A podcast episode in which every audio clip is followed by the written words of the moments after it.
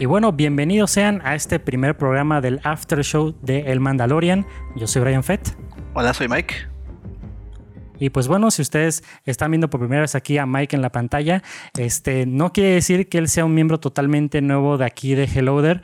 Resulta que él ya nos ha estado apoyando durante ya varios meses haciendo varios diseños geniales para la página de Facebook y de Instagram. Así que esos diseños que han visto luego de videojuegos, de el día del cómic, esas cosas tan padres, pues bueno, el responsable aquí es nuestro querido Mike. Así que bueno, eh, para darles este contexto, este es un nuevo programa que vamos a estar haciendo aquí tanto en Facebook como en YouTube. Eh, de vamos a estar haciendo recapitulaciones de cada episodio de la nueva temporada de Mandalorian, pero como saben, ya llegó Disney Plus aquí a México y como tal, pues obviamente vamos a darles primero un pequeño resumen de la primera temporada y ya después vamos a estar haciendo nuestras reseñas de lo que llevamos, este, al menos los primeros tres episodios, que es cuando llega Disney Plus aquí a México, es lo primero que nos llega como de golpe y ya consiguientemente cada semana vamos a estar haciendo reseñas de episodio por episodio. Así que me gustaría empezar preguntándote a ti, Miguel, ¿Qué te ha parecido todo este concepto de la serie de Mandalorian? Este, me parece muy bien.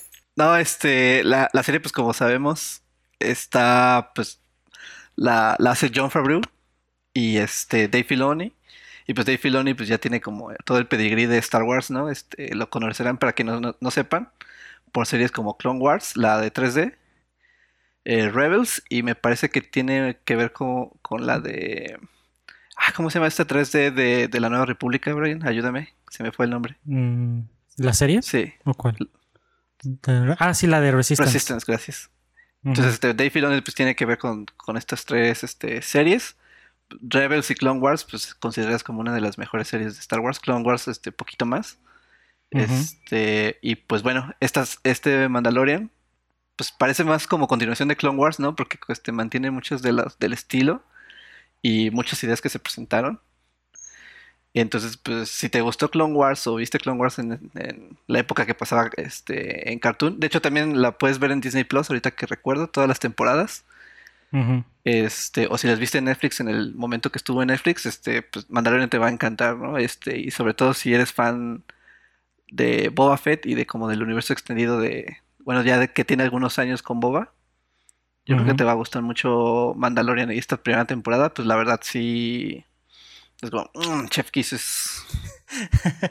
la verdad que sí, porque mira, como discutí también en un video que subí ahí a YouTube, que les voy a dejar aquí el link de por qué es genial la serie de Mandalorian es precisamente porque Dave Filoni es uno de los este, que está al mando, aparte de John Favreau.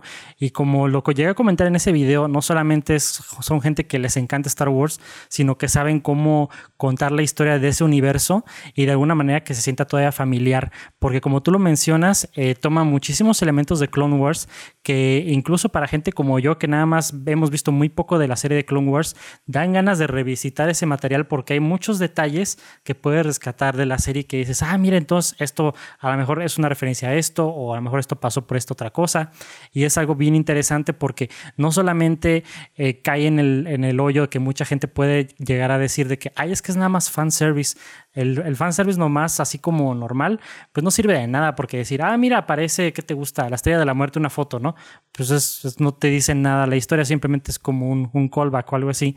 Pero en cambio aquí en Mandalorian hemos visto que cuando hacen referencias a otros shows, otras películas, tiene una función y eso es algo que me agrada muchísimo de esta serie.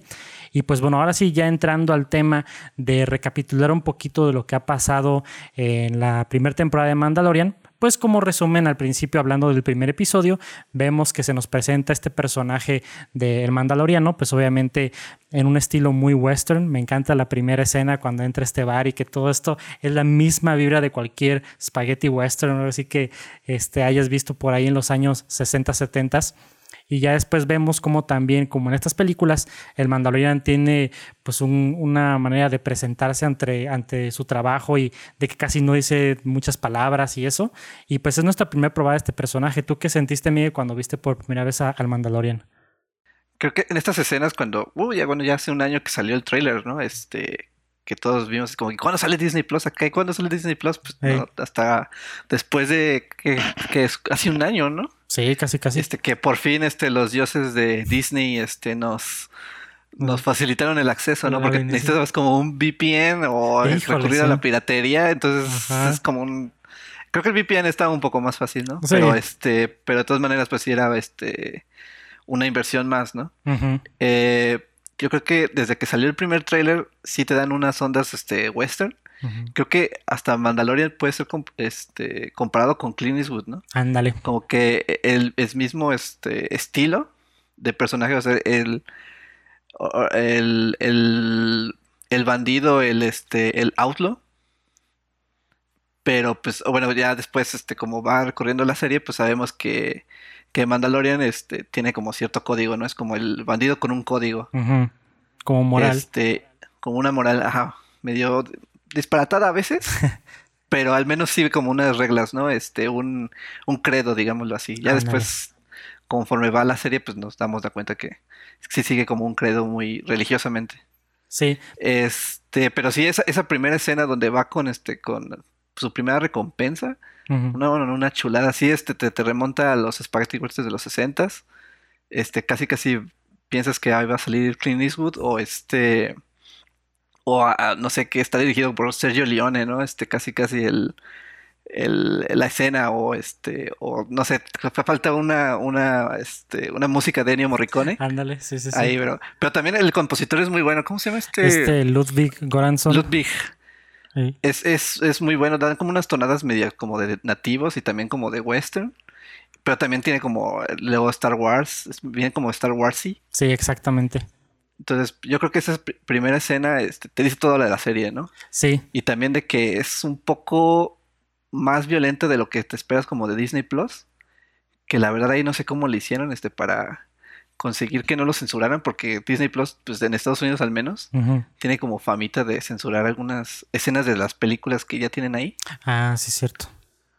Entonces, este, pero yo creo que es una buena, o sea, no es como grotesco, pero creo que es una buena, buen equilibrio, como tal, tal vez como la trilogía original, porque sí te, te pasaban como cosas medios violentas y decías, ah, caray, este, como de que Obi-Wan en la cantina, ¿no? De que le quita el brazo al, Claro. al, este, se me fue su nombre, pero le quita el brazo y pues se ve el brazo todo ensangrentado ahí.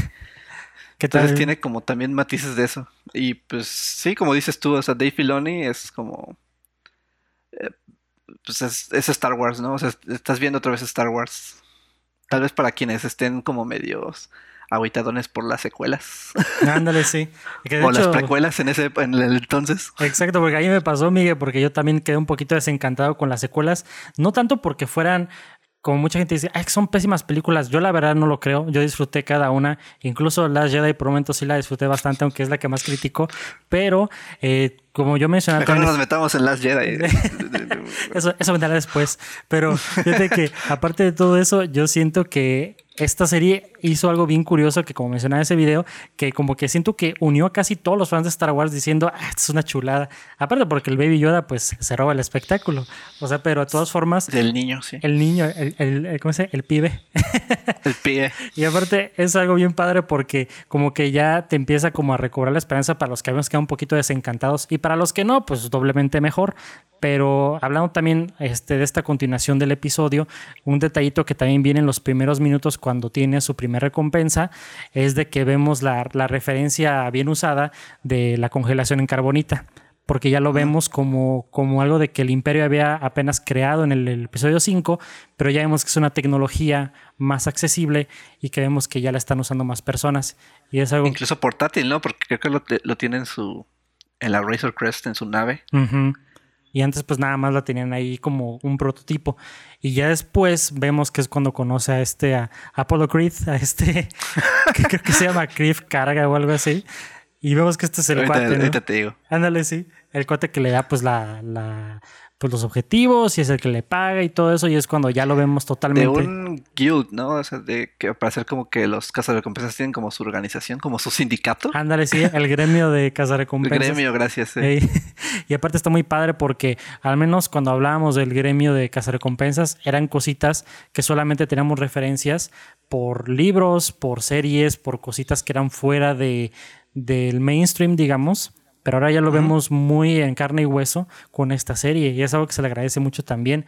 Y pues vemos que eventualmente eh, pasa todo este, este recorrido de cuál va a ser su primer objetivo, porque me gusta que te lo ponen muy en suspenso. Y también tenemos por ahí, creo que sí es en el primer episodio, ¿no? Cuando sale el, Este Werner Herzog, el que es el remanente del imperio, ¿no? I would like to see the child. Sí, este, el Werner Herzog ahí este, haciendo su aparición en Star Wars, haciendo de él mismo. Es súper extraño aparte porque él es como una persona súper seria y muy literal, como buen alemán. Y lo ves como en el mundo de Star Wars es como, ¿what? Sí, no, aparte creo que hubo como, no sé si sea un rumor o si sea cierto de que creo que iban a reemplazar a, a Bebé Yoda. Este, por CGI, por una imagen este, por computadora, y les dijo que eran cobardes, que mejor usaran el, el, ¿cómo se llama? El, la marioneta, que les dijo cobardes a John Favreau y al, equipo, es como, este, si, si, Werner Herzog dice, te dice cobardes, yo creo que sí te saca un. Solamente lo puede decir. Pero sí, es, es, es, en el primer episodio donde le da como esa misión porque creo que pues, ya gracias de su primera recompensa. Incluso se ve que Mando tiene como cierta, ¿cómo decirlo? No odio, pero rehúsa créditos imperiales, ¿no? O sea, como que se ve que incluso él no se mete, como que el imperio, este, se ve que no es de su agrado. Y creo que acepta eh, monedas de Mon Calamari o algo así. Algo así. Sí, ya no me acuerdo bien de qué este, raza era, pero... Entonces está padre como de que, les, o sea, los créditos de, la República pues no valen mucho, ¿no? Y los, los créditos de, del Imperio pues también este, están como mal vistos porque están como en este época como que, o sea, ya ganó la Nueva República, pero el Imperio sigue teniendo como su sombra en, en la galaxia, entonces está como también muy interesante ese, o sea, la línea del tiempo que eligieron. Sí. Este, porque creo que es algo que la gente quería ver de las secuelas, pero vimos muy poquito. Sí. Este, pues tenías que recurrir a cómics y a libros. Entonces, bueno, eso es este, ya como que, ahora sí que para hardcore fans, ¿no? Exactamente. la gente casi no ve eso. Sí, porque también yo era de esos de que me gustaría conocer más de eso, pero como dices, solamente por libros o cómics, pero vemos que aquí es una realidad. Sí, o sea, ya lo hicieron este más tangente, ¿no? Para la gente también este y creo que es algo de genialidad, ¿no? Este bebé Yoda, porque eh, incluso pues hay gente como nosotros, Brian, que pues hemos seguido Star Wars pues ya este pues veintitantos años, ¿no? Que tenemos memoria, ¿no? Que casi que no tenemos vida antes de Star Wars. casi, casi. Este, y, introdujeron a gente, ¿no? Por ejemplo, las, las veo con mis papás. Y este, y ven como a Bebé Yoda y es como, ah, Bebé Yoda. Y pues tienes como para los, ahora sí, no por decirles mal, que los fans casuales. Ajá y los, los hardcore fans, como, como dijiste, ¿no? Que como que unieron, unieron este, este, este tipo de fanáticos. Entonces, pues, está padre eso de la serie. Y pues es muy difícil que algo de Star Wars este, haga eso, porque a veces como que o lo odias o lo amas, como que, bueno, al menos últimamente. Exacto. Porque también hay un dato bien curioso, que bueno, para los que nos están siguiendo y bueno, para los que están viendo quizás por primera vez este canal o este contenido, uno de los miembros de este equipo que se llama Goyo, él por mucho tiempo nunca había visto ni una sola película de Star Wars, pero en cuanto llega el fenómeno de Baby Yoda, es su puerta de entrada a todo Star Wars y desde ya le gusta. Para mí fue como un milagro porque él antes era super trekkie, que decía, no, Star Trek es lo mejor y no sé qué tanto. Y pues ya sabes, ¿no? Uno, que es de Star Wars, ajá, se pues, defiende de capa y espada. Pero imagínate cómo es posible que gracias a este Baby Yoda, a esta serie, pues da entrada a mucha gente que en su vida había tenido una probada quizás del universo Star Wars. Sí, es como también una genialidad, ¿no? De este, también de su parte. No sé si por accidente o sea planeado. ¿Eh? Porque como que ser Disney, yo creo que sí lo, o sea, planean cada movimiento. Y pues John Favreau pues, tampoco es como muy, muy nuevo a este, a este negocio, ¿no? Pues él empezó famosamente el MCU con Iron Man. Entonces, pues tiene todo, eh, ¿cómo se llama? Este, la, el talento y este, y pues los medios, ¿no? Que Disney acá le prestó esta, esta franquicia y como tomen. Ajá, porque también, obviamente yo también soy de la idea de que no son novatos en el sentido de que no esperaban de alguna manera que Baby Yoda fuera un éxito, por eso es tan prominente en la serie, pero vemos que cuando llega la temporada navideña del año pasado, pues este, tuvieron que sacar casi de, golpe muchos juguetes y muchas figuras, porque creo que sí se esperaban que pegara, pero no tanto que viéramos miles de memes y estas cosas, y pues así quedó. Sí, creo que también fue también inteligente de su parte, porque por lo general muchas películas se spoilean por por la licencia de los, de los este, juguetes. Entonces ya estás viendo como del personaje de, de Star Wars este, que nunca habías visto, pero ya está en juguete en una este, convención este, de Hasbro, ¿no? O de Mattel, yo qué sé. Ajá. Y es como que, ah, maldita sea. o, o, se filtra como, por ejemplo, creo que pasó con los Eternals que se iba a estrenar este año. y se filtraron creo que unas imágenes de sus juguetes, de los Marvel Legends. Ah, sí, sí, sí. Es como, ah, ch- bueno, ya sabemos cómo son, ¿no? Ajá. Y ni Tyler tenemos. Entonces, este, creo que también fue algo inteligente de ellos para mantener como este secreto, porque pues sí, nada te, nada te, ni siquiera en los trailers creo que sale el, el- el niño, el No. pibe. No, el, el pibe no sale, que es algo bien curioso, pero cuando es la, la revelación de que es como termina este episodio, también por ahí tenemos una, una revelación de un robot que se parece mucho a IG-88. que- IG-11. que- Ujú. ¿Pero cómo se llama aquí en la serie? Creo que IG-11. creo. Eleven, ¿verdad? Sí. Y que obviamente es este con la voz de Taika Waititi. De Taika Waititi. Del mismísimo Hitler de Jojo Rabbit. Exactamente, para los que no ubiquen por el nombre tan extravagante que se carga. Y este, y bueno, ese es nuestro primer episodio. E igual para no hacer también el video tan largo, quizás no vamos a describir como episodio por episodio, pero vamos a ir platicando este, más o menos lo, lo que más nos interesó de cada episodio a grandes rasgos. Y bueno, Miguel, ¿qué nos puedes contar más o menos de cómo va avanzando este segundo episodio de la serie de Mandalorian? El segundo episodio, este, creo, creo que vas a Tatooine, ¿no? Este, en el primer episodio donde encuentras a, al niño. Ujú, Entonces, este, el segundo episodio es como más como de, dirían unos de botella, porque creo que mantienen en Tatooine y este, y creo que hace un trato con Yaguas, ¿no? Ujú. Que también es como, ah, no es cierto, no es Tatooine, ¿eh? Ahorita que estoy, que estoy recordando, es un otro planeta desértico, pero yo creo que no es Tatooine. Se parecen todos. Es, se llama Nevarro, estoy viendo. aquí. Ah, ya. Ah, ya me acordé porque cuando, cuando estaba viendo ese episodio dije, ah, como Dave Navarro. Y así. Pero sí, otro planeta desértico en Star Wars. Que no es Tatooine, pero sí llegamos a Tatooine en otro episodio. Sí. Pero pues vemos que los Jaguars hasta al parecer no son exclusivos de Tatooine, al parecer son muy nómadas. Y pues abren, expanden el universo aún más, ¿no? Que buscan como una, una perla y pues nos damos cuenta que Bebé Yoda pues es sensible a la fuerza, ¿no? Que incluso Mando es como, ahora este que... Este, este brujo. Este brujo que es, que hace, ¿no? Y ya después vemos obviamente que eh, empieza una dinámica bien curiosa porque es cuando obviamente, pues obviamente el mando al principio pues ve a Baby Yoda pues como el objetivo y pues lo voy a entregar y todo eso, pero vemos que paulatinamente en el desarrollo de la serie le empieza a ganar el cariño. Porque pues cómo no le ibas a sacar cariño al Baby Yoda, o sea, obviamente lo vas teniendo ahí y aparte como tú dices, Disney es un experto también en hacer las cosas tiernas, a veces las sobre sobrehace tiernas que hasta demerita la historia original en el sentido como a veces pasó con Pinocho y cosas así, pero no nos vamos a meter ahí todavía.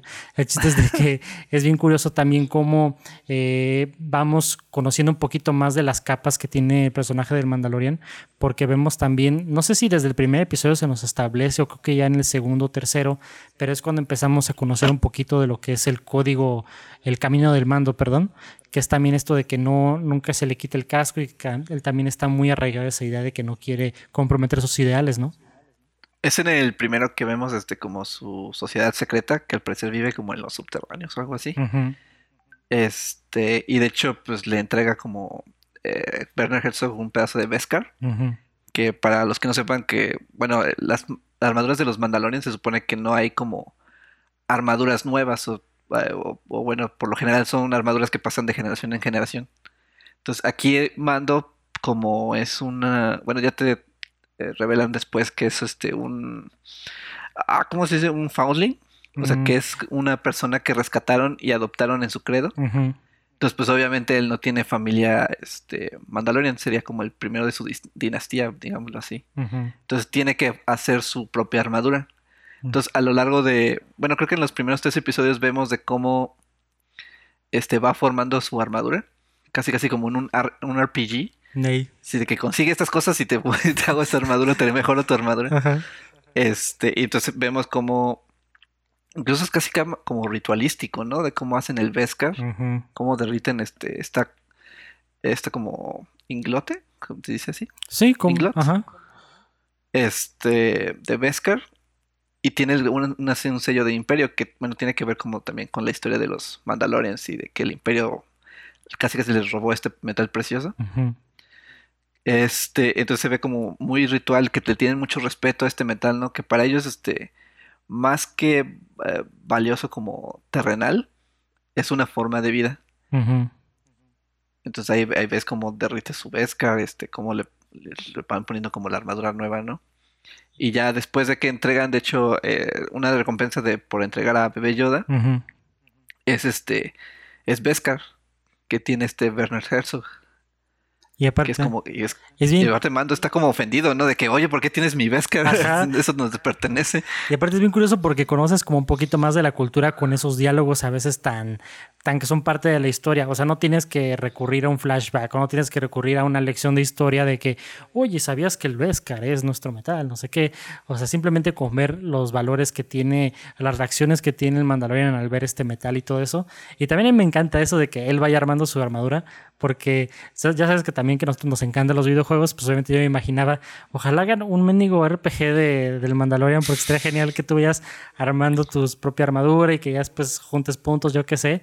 Pero también eso habla de que vemos el proceso eh, literal, así como no solamente el crecimiento, vamos a llamarle espiritual, sino que vemos el crecimiento que él tiene como, como guerrero, como una persona dentro de la sociedad de los mandalorianos.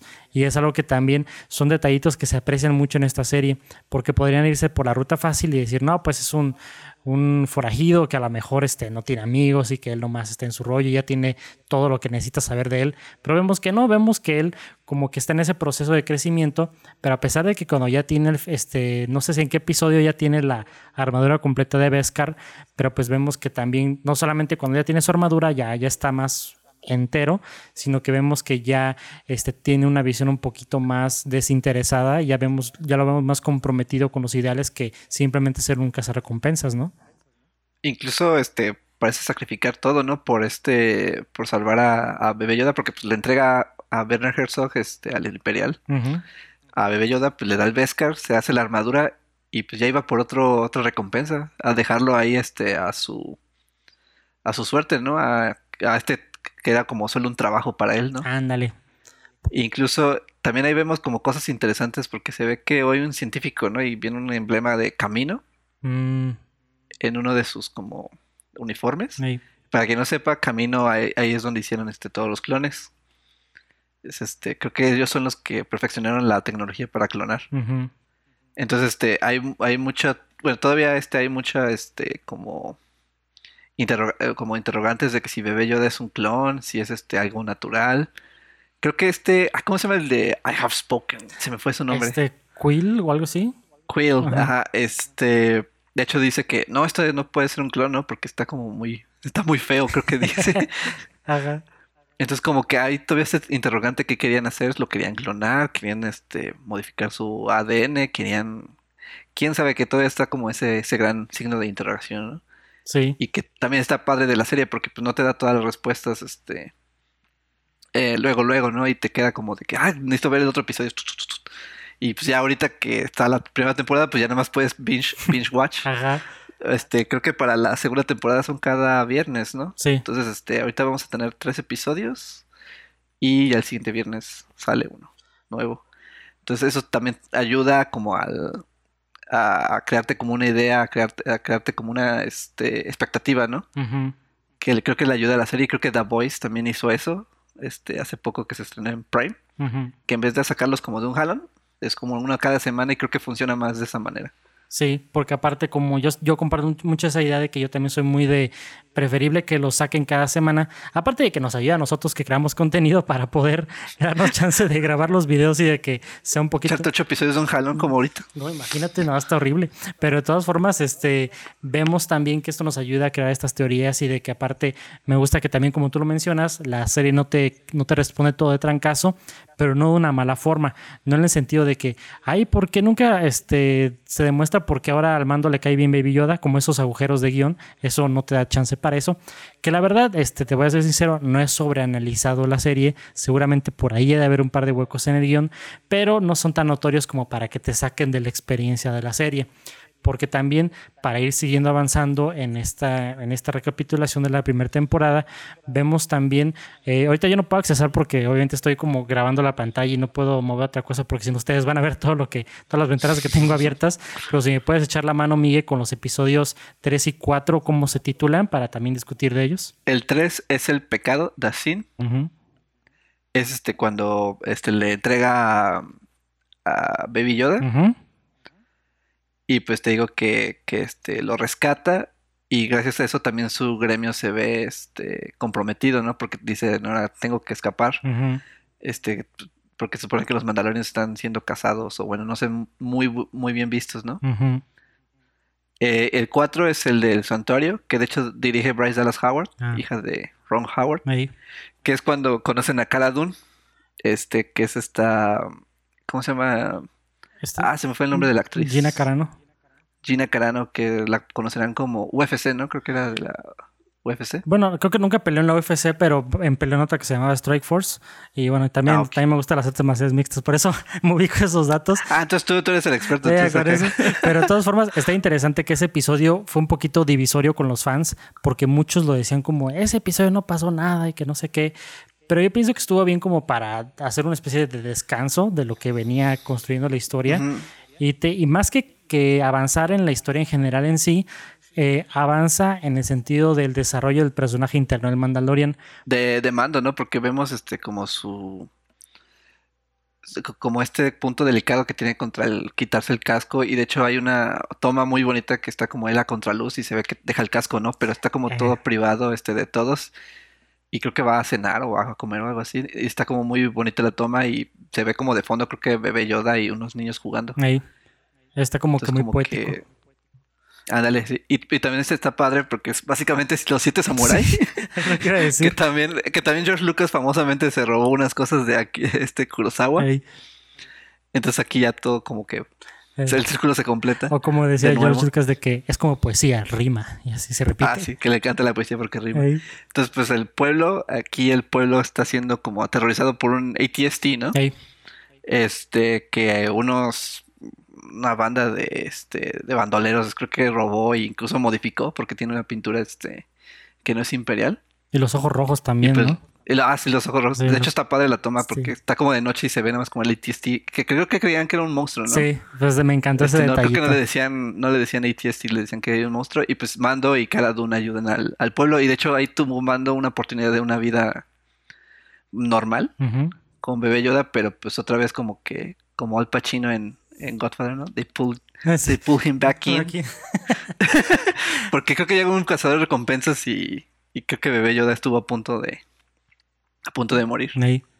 Y aparte, me- Entonces, este, pues Mando tiene que viajar y estar como en constante movimiento. porque obviamente él, tiene que recibir el llamado a la aventura, pero aparte está muy padre porque vemos todo este crecimiento y vemos como el, el lado sensible de Mando que hasta el momento no lo habíamos visto tanto. Obviamente tenemos señales por cómo trataba al bebé Yoda, pero ya aquí lo vemos ya un poquito más vulnerable y ya lo vemos comprometido con que regresara Baby Yoda con su especie y todo eso y ya vemos que esto es una buena semilla de lo que todavía se sigue desarrollando incluso en la segunda temporada porque todavía no cumple ese objetivo que él se fijó, ¿no? Y de aquí, ahí sí me puedes ayudar también Miguel con los siguientes dos El episodios. capítulo 5 es The Gunslinger, el pistolero. Que es aquí donde ahora sí este, regresamos a Tatooine, que es este, creo que Mando está siendo otra vez perseguido por un cazador de recompensas y creo que el planeta más cercano es Tatooine. Y aquí conoce a otro cazador de recompensas que se llama Toro Calican, mm, que de hecho ahí hacen ciertas referencias a, a Han Solo porque está en el mismo, en la misma mesa con la misma pose como las piernas en la mesa. Incluso creo que hace la, creo que la misma como que se recarga en la pared. No me acuerdo cómo está este Han Sí, cuando se presenta con Grido. sí, así como que está recargado y está así. Está recargado, ¿no? Y con las piernas en la mesa. Y, y de hecho vemos que ya la cantina está, está siendo manejada por un robot. Ah, sí. Que la voz es Mark Hamill. Ah, eso sí lo sabía. Eso era Mark Hamill. Este. Y pues vemos que en el primer. eh, pues, en el primer Star Wars, el episodio 4. Que ahí el cantino dice, no, no, no, no quiero los de su especie. Y le decía a C-3PO, no a R2. Y pues se quedan afuera. Estaban más vistos los androides, pero creo que por las guerras clónicas, que de hecho también mando. Este. Luego en otro episodio se revela por qué odia a los droides, pero este tiene que ver, creo que también con las guerras de los clones. ujú. Este, y pues de aquí creo que el- creo que también este es uno de los episodios como un poco más. De relleno, ¿no? Ah, o sea, como de relleno. Pero aquí al final vemos este un cazador de recompensas medio misterioso. Nada más vemos sus sus este sus botas y sus espuelas. ah. Quién sabe si sea boba, quién sabe quién sea. Yo diría que sí, desde ahí se nos sembró la duda. Ahí sembraron la duda, sí, sí, sí. Luego el, el siguiente episodio se llama The Prisoner, Ujú. Este, que es prisionero, que es aquí donde se juntan este eh, varios comediantes, ¿no? Este Bill Burr. Ujú. Este comediante. Este, y vemos a. Ay, ¿cómo se llama este? El diablo este que también sale como en, en una escena del episodio 4 en la cantina.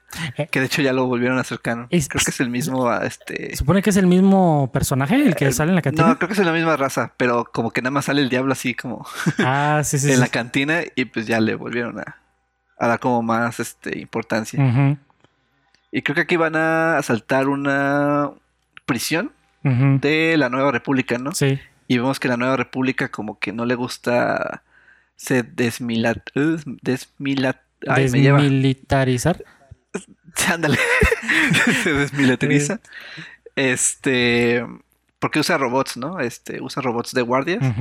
Y pues esto también lo vemos este, en Force Awakens, por eso no tenían como, por eso Leia estaba como con su propia milicia aparte, porque la Nueva República como que quería mucha paz y pues así que le salió el tiro por la culata. Exacto. Pero aparte esto muy padre. Este episodio me gustó mucho porque primero la estética, porque vemos que están como en un en un Blockade Runner como el del episodio 4, una nave así como muy limpia con los ilumi- la iluminación muy marcada y vemos que se convierte en otro episodio tipo de botella donde nomás están en una sola locación y vemos que desarrolla muy padre porque cuando empieza y va a los 5 10 minutos iniciales y ya están dentro, diga, ok, entonces todo este episodio se va a desarrollar dentro de aquí, a ver cómo lo pueden hacer que no se sienta aburrido y que se vea creativo.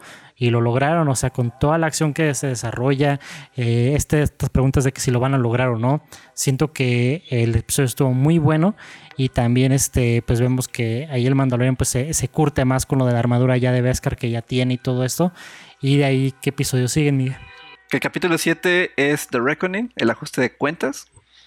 Aquí este Mando recibe un mensaje de Apollo Creed, ya se me quedó ese nombre, Sí. de creo que se llama Carga, que este que, eh, que regrese como a por el por el con- por el niño, ¿no? Porque al parecer el Imperio ya tiene más presencia ahí, este y le pide ayuda.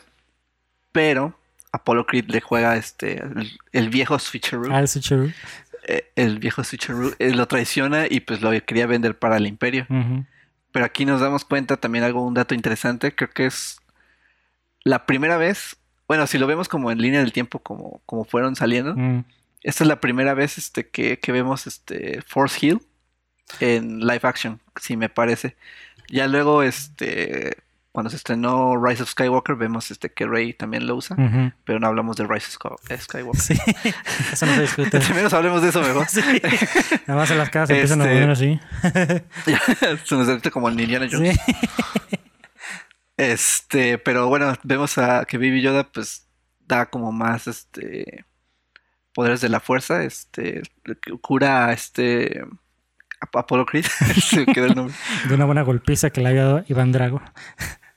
¿Dónde está Baby Yoda en Rocky 4? Maldita sea. Sí. Entonces, pero, creo que de eso se ve como antes, ¿no? Porque como que Bebé Yoda, este, en el episodio donde está con los Yaguas, este, Amando creo que también se lastima, ¿no? O algo así. Y creo que también Yoda como que quiere como tocar, pero Mando es como, no, este para allá. Sí, como que antes creíamos que a lo mejor era como para eh, hacerle otra cosa, con la, usar la fuerza nada más, pero no sabíamos con qué fin del todo. Pero ahora vemos que era eso, ¿no? Que él como que ya podía curar y ya desde entonces lo quería hacer, pero aquí ya lo vemos que es una realidad.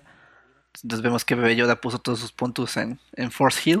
Entonces, este, hay un poco de referencia a Jedi Outcast, Jedi Knight. Ándale. Este, y pues bueno, ya vemos que Apollo Creed, este, le, como que su conciencia no lo deja como seguir con el trato. Y pues ayuda a Mando. Entonces aquí ya se van contra Werner Herzog. Y este, y pues una sorpresa al final, ¿no? Este, que al parecer Werner Herzog no es como el único imperial buscando a al niño. Porque de ahí es donde ya nos llega la revelación, que creo que el que sigue es el episodio final, ¿no, Miguel? Sí, el que, este es el penúltimo. Porque Que sale Giancarlo Esposito, el mismísimo... conocido como Pollos Hermanos. Llegaron los pollos hermanos a la galaxia muy lejana. Llega ahí nomás este, con toda esa presencia que tiene este actor, el Ghost Fring. Y este, y está genial porque vemos que, eh, obviamente, para representar un villano como más grande que Werner Herzog y todo, pues tenía que conseguirse alguien de buena calidad. Y en este caso, pues es Giancarlo Esposito. Y me encanta porque, obviamente, ahorita vamos a discutir el mero final, pero está muy padre porque lo vemos que está acompañado de troopers y todo, y vemos que él de, también. Este, de troopers, ¿no? Que los vemos por primera vez en Rogue One. Y está genial son porque. los troopers negros. Ajá, porque que me encantaban esos troopers en Rogue One, pero yo pensé que era esos casos donde ya nunca nada más los voy a volver a ver porque. one shot. Ajá, one shot. Pero vemos que vuelven y eso me encanta. Sí, y también eh, un detalle que, que me gusta mucho que, este, por ejemplo, los imperiales que están al mando de, de este, de Herzog, se ven como armaduras viejas, este, incluso como que no les quedan bien, ¿no? O, este, o rotas, este, ya como que muy, o, o muy mala calidad, o que ya son como troopers muy, muy viejos. Y de que ya no hay como Este- recursos para. Ajá, como que lo dejaron ahí en su rinconcito de la galaxia. Ajá. ah, como que ahí adóñate de lo que puedas y manténnos ahí a tanto, ¿no? Ajá. Y cuando viene Moff Gideon, se ven troopers con este, armaduras limpias, este, nuevas, y pues los Dead Troopers, entonces este, se ve como que este Imperial sí tiene presupuesto, digamos así, o al menos respaldo, ¿no? Como de este, de lo que queda del Imperio. Ujú. Porque eso también nos pone a preguntarnos de que entonces, por lo mismo de que mencionas estos recursos, de que él tiene como más cosas para poder atender sus negocios, quiere decir que a lo mejor todavía encima de él, quiere decir que él más todavía. Obviamente vemos por ahí que, que sea un, oficial. Me gustaría pensar, y esto sería adelantarme mucho, incluso dentro de la segunda o tercera temporada de las que vengan, me gustaría ver en live action, Miguel, no sé si a ti también, al gran almirante Thrawn de alguna u otra forma. Me encantaría que le hiciera una referencia, pero no, no sé ahora cómo está la línea del tiempo, porque sabemos que se introduce en. Ese es en Rebels, ¿no? Cuando lo ponen ya en canon. En Rebels, sí, y, este, la primera vez de canon. y esto, las Rebels, se me olvida dónde está situado en la línea del tiempo.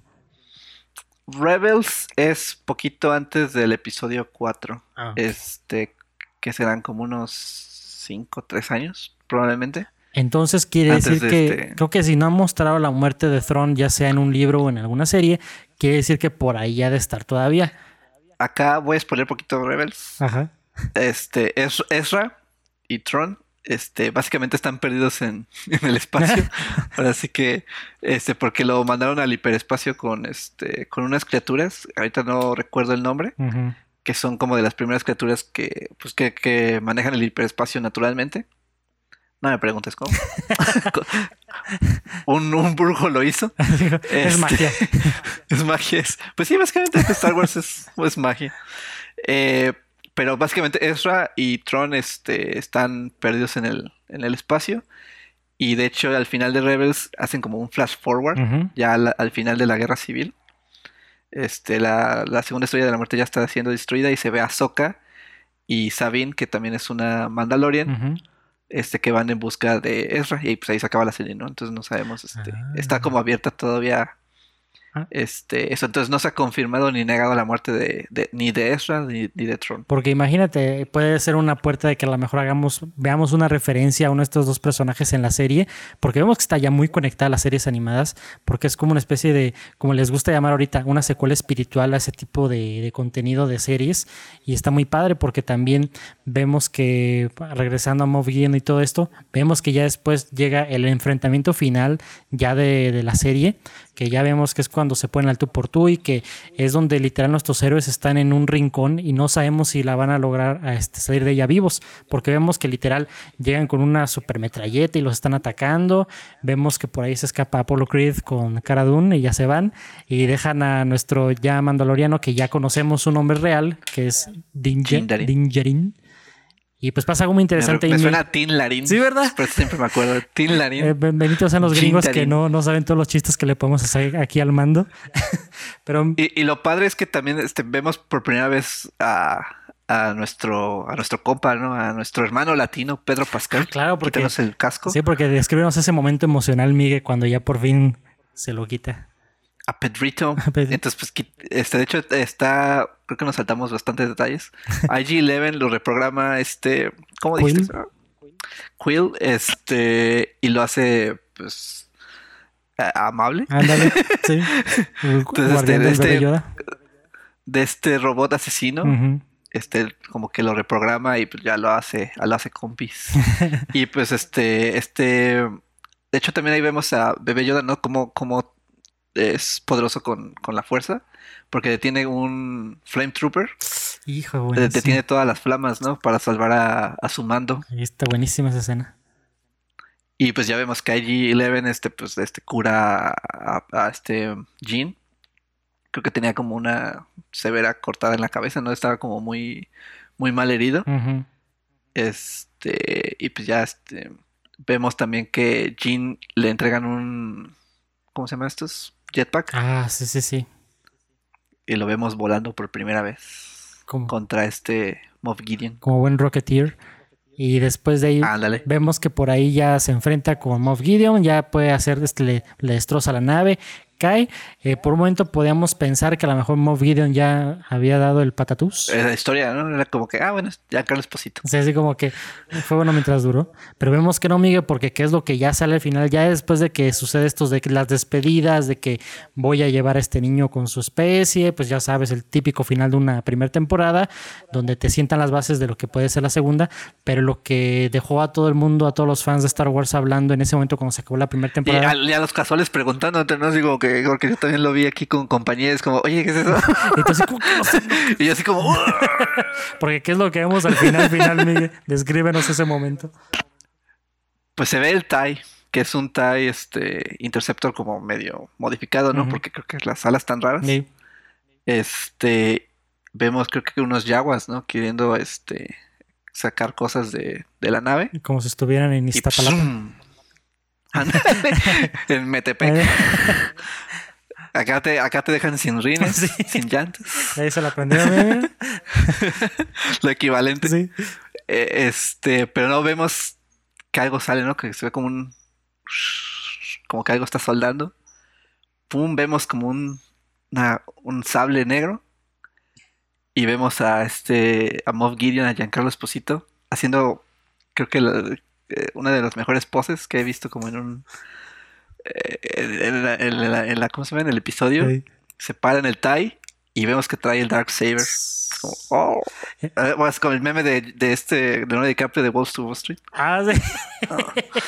Esto es como así de que, uf, así de, ¿por, por qué estoy, ¿por qué estoy alegrándome de que salió vivo el villano? Es como una contraposición bien chistosa. Es que aparte eso, eso es como mu- muchas respuestas como también para quien no ve Rebels, eh, eso es- la tenía Bo, Bo-Katan, que es como la eh, la hermana de la duquesa este, Satín, que, que es como el querer de, de Obi-Wan del planeta de Mandalore. ujú. Así que ya nos, ya nos vimos como ya nos fuimos más para Clone Wars, Rebels, entonces aquí se como, como completó el círculo. Entonces, de alguna manera este consiguió el Darksaber y ese Darksaber tiene muchos significados para los este, Mandalorians. Porque quien tenga ese sable se supone que debe de, este, de, de reinar Mandalore. Ujú. Entonces, una la única manera de, de tener ese sable es como que abatiendo al duelo este con, pues, con su dueño anterior. Entonces es como una como gran interrogante, ¿no? O sea, como qué pasó ahí con Mandalore, o sea, qué, qué hizo el Imperio, cómo, cómo consiguió el sable, es como ¡ay! Bueno, nosotros no tenemos, no tenemos que esperar tanto porque ya está toda la segunda temporada, bueno, los tres episodios de la te- segunda temporada en Disney Plus. Pero pues imagínate quedarte con un año con esa, No, con esa incógnita.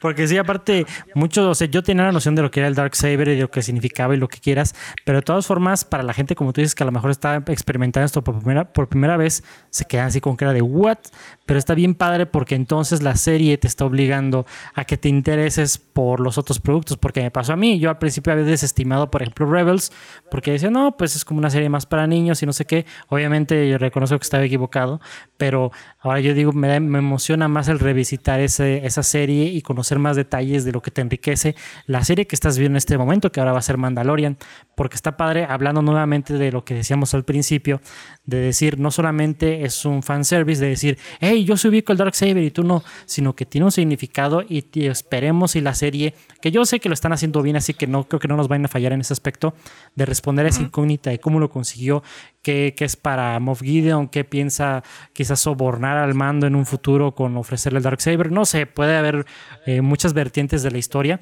pero es muy emocionante porque vemos que se están tomando muchos elementos de otros lados y lo están aprovechando para bien en la serie.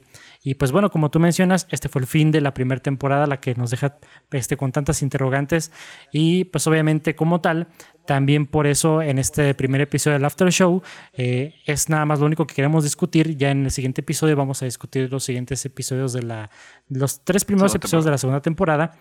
Pero, pero sí, entonces, este, ¿tú cuánto eh, le, le, pondrías de calificación a esta primera temporada, amiga?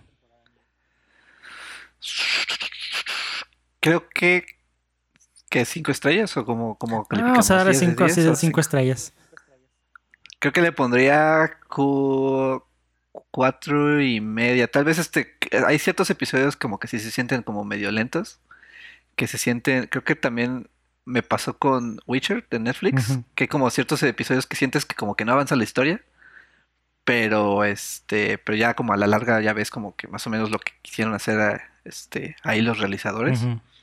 Entonces yo creo que le voy a poner este, sí, cuatro estrellas o cuatro y media. Creo que cuatro y media, vamos a, porque nada es perfecto, eh, nada es perfecto. Exacto. Entonces cuatro y media. Porque mira. Más que las Jedi, ¿no es ah. cierto? no, de repente voy a, voy a, cortar esta llamada. Este episodio no sale al aire. Se elimina. Ándale. No, mira, porque también he hablado de la serie, yo en el sentido, yo comparto tu sentir de que hay episodios que quizás a veces son medio, pero eh, obviamente yo tengo un lugar sensible para Star Wars, para todo lo que sea Star Wars, porque es mi serie favorita, mi saga favorita, perdón. Y pues obviamente vemos que esta primera temporada te sienta muchas bases este, del universo que va a tomar eh, rumbo aquí. Yo le pondría cuatro estrellas, quizás. Le pondría cuatro y media porque se trata de Star Wars, pero un poquito más, más severo sería cuatro estrellas pero eso lo hace eh, no, no le quitando el mérito ni nada, sino que es una excelente serie. No sería, no esperábamos menos para la primera serie live action de Star Wars y nos emociona muchísimo ver qué es lo que viene, lo que siguen preparando Dave Filoni y John Favreau. Y pues como se los comentábamos, este, lo siguiente, el siguiente episodio vamos a hablar de lo que llevamos de la segunda temporada y pues bueno, creo que con esta, esta calificación, estos, esta recopilación ya de datos, de información, de reseña, de cuasi reseña, porque es muy extenso y no queremos que este video se siga extendiendo más, pero de todos... Digámoslo como que no son nuestras primeras impresiones. Ándale, algo así.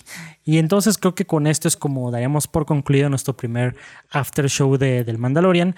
Y pues bueno, si te gustó este video, te, te invitamos a que nos regales un like, que consideres suscribirte a nuestro canal para más reseñas de cine y TV y de Star Wars, obviamente. Y también como vamos a subir esto en forma de podcast a Spotify y a iTunes, pues si nos estás escuchando por ahí, no olvides darnos una calificación de 5 estrellitas y darnos follow en Spotify. Así que estén al pendiente para nuestro siguiente after show de El Mandalorian. Y pues bueno, creo que esto sería todo por el día de hoy. Yo soy Brian Fett. Acá Mike. Y nos estamos viendo en la próxima. Este es el camino. This is the way.